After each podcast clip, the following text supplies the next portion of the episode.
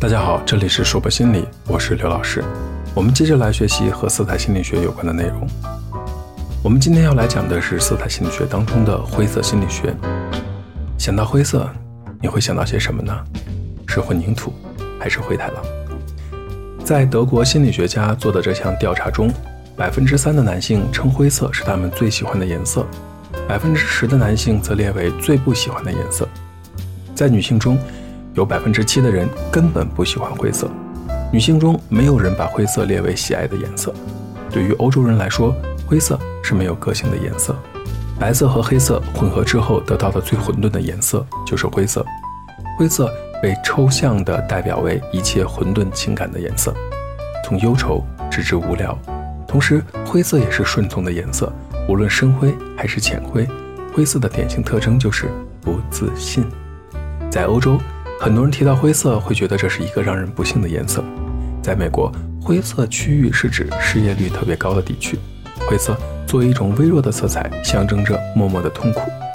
在现代葬礼上，只有死者最亲近的家庭成员穿黑色，与死者关系不那么亲近的人参加悼念时穿灰色。而灰色叶子组成的植物被视为悲哀的象征。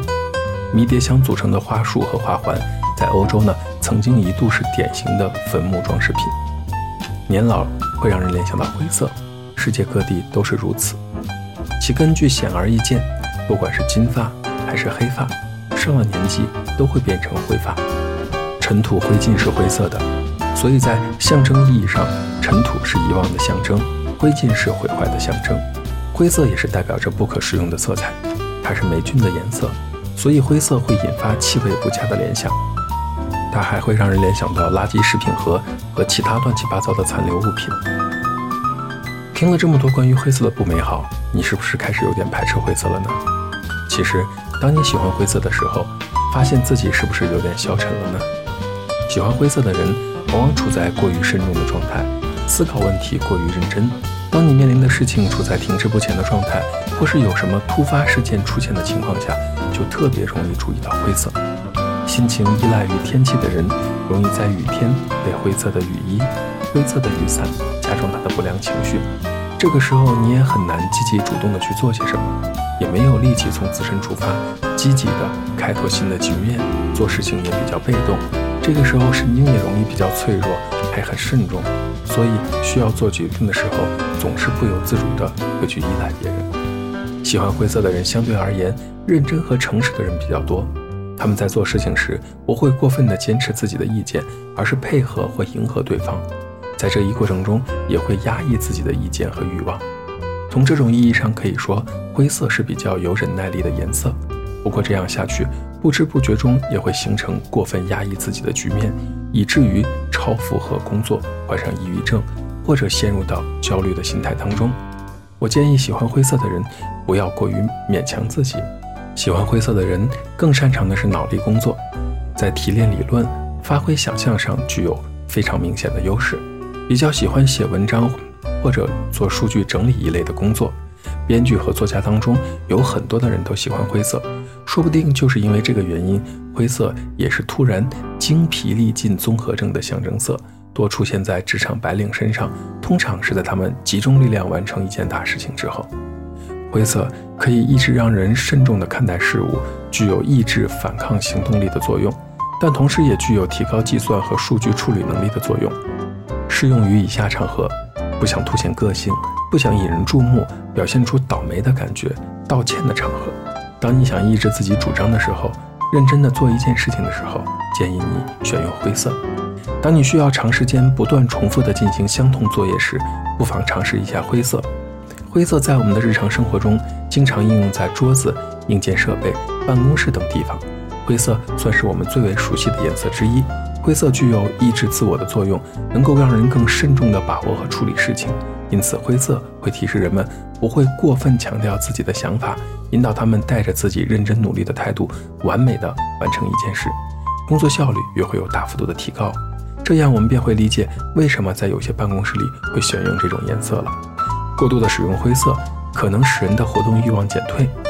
灰色和白色、黑色都属于色彩王国中的无色彩系。它们的特点是不起眼，较难唤起人们积极的或者消极的情感。在色彩应用中，它们是万能的搭配色，可以与众多的色彩搭配，而且都很经典，不太会受到潮流色的影响。灰色给人的感觉是沉闷无力，不利于情感的表达。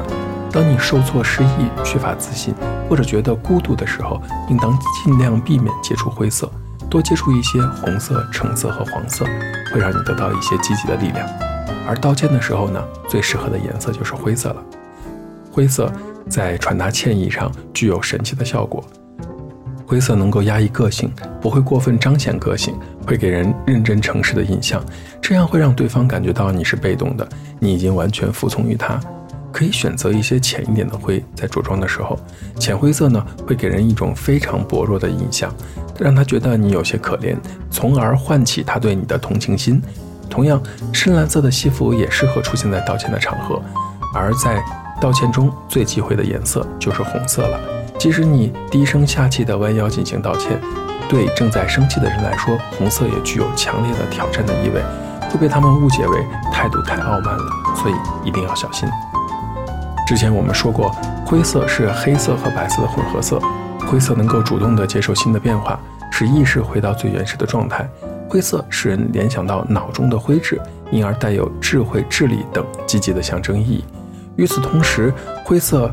还可以让人联想到灾害与事故的余波、灰尘与蜘蛛网、煤炭与灰烬，因而也可以用来表示不整洁、事故或者混乱不明确以及不舒服等形象。如果总是穿着灰色的衣服，或者在周围过度的使用灰色，则极容易陷入到一种困难的境地。当其无法接受外界要求的时候，可能会不顾一切地谋求安稳与平静，以恢复自己的身心。过度喜欢灰色的人。通常具有压抑或神经衰弱的倾向，也有可能缺乏自信，或者无法饶恕自己过去犯下的错误。也正因为这样，灰色在心理上多给人阴冷的感觉。可明亮的灰色与普通的灰色不同，它有助于稳定情绪，恢复健全的意识，因而可以用于色彩治疗。灰色具有谦虚的个性，同时带有着机遇最后改正一次错误机会的积极意义。另外，灰色是唯一的不饱和颜色，灰色通常给人凄凉阴暗的感觉，使人联想到灰浊的城市、灰色的天空、忧郁和疲乏无力等形象，被看作是没有主张的颜色。然而，从物理学的角度来看，灰色与黑白都是多少属于无色彩。作为干练与高贵的象征，灰色深受人们的喜爱，被广泛的应用于服装、室内设计和包装设计等领域。灰色具有中庸的特性，随着黑白比例的变化，灰色有深灰和浅灰之分。不同浓淡的灰色给人的感觉也不同。比如说，深灰色带有黑色的气质，给人稍显阴暗的感觉；浅灰色带有白色的气质，给人一种雅致宁静的感觉。喜欢灰色的人最大的特点就是中立，调和了黑色与白色的灰色，也是这两种极端颜色的中间调和色。所以，喜欢灰色的人情绪平稳，无大悲大喜，心绪比较稳定，没有频繁的波动。而他们在生活中也散发着一种平静的气息。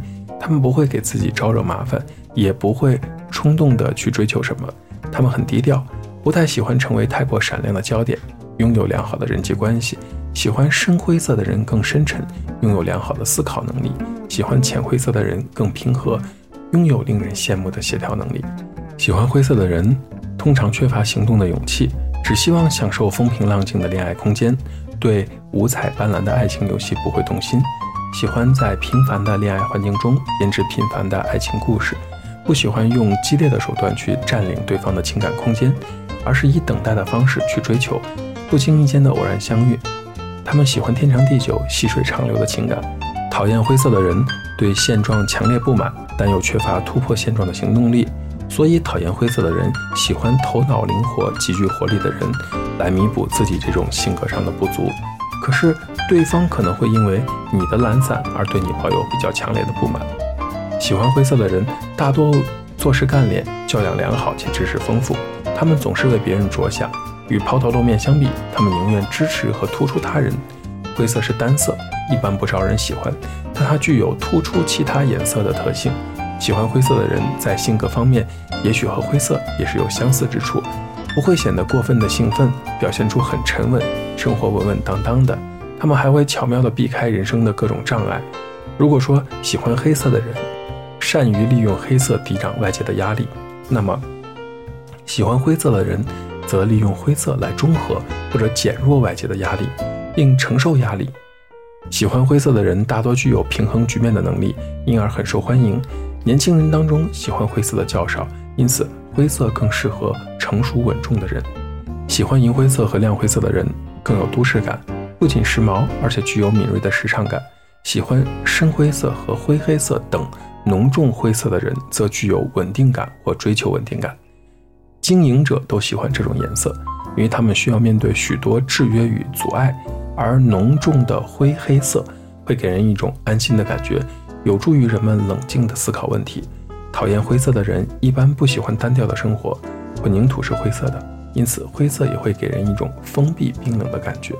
不喜欢封闭环境和水泥墙壁的人一般也比较抵触灰色。当然，想摆脱现状却又缺乏行动勇气时，往往会投向灰色的怀抱。此时人的精神状态与灰色特性非常的吻合。建议在这个时候多使用一些粉色或淡紫色，这种颜色与灰色搭配起来非常的好。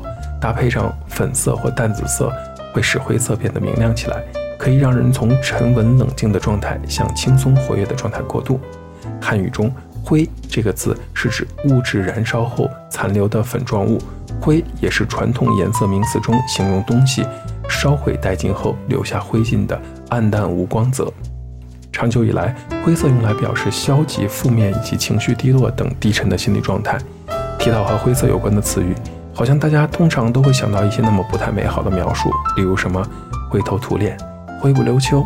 在成语当中的“万念俱灰”“心灰意冷”这样的词语，都是在描述情绪低落到极点、失去希望、难以振作的心境。白居易的《卖炭翁》里面就有一句这样的话：“满面尘灰烟火色。”听起来也不是什么美好的描述，而苏轼的《念奴娇·赤壁怀古》里用到了一个词语，叫做“灰飞烟灭”，用来形容时过境迁、徒留追忆的处境。看来古今中外提到灰色，整体的反应还是一致的。颜料中的灰色分为黑白两色的混合，在文学创作中，灰色都用来比喻心理状态当中消极情绪、低落或者意志消沉的色调。在现代的光谱当中，其实是并不存在灰色的光线的。作为一名西安人，我推荐一第一种属于中国的灰色——青灰色。这是华夏原始陶器的颜色，更是秦砖汉瓦的颜色，也是历代传统建筑的建筑色，更是清代中后期嘉靖年间文人雅士喜欢的颜色。那青灰色的长袍，据说彰显了文人朴雅含蓄的气质呢。第二种想要推荐的中国灰是灰白色，古代又称花白色。前几年，很多潮男潮女把头发都染成这样的颜色，据说非常的流行。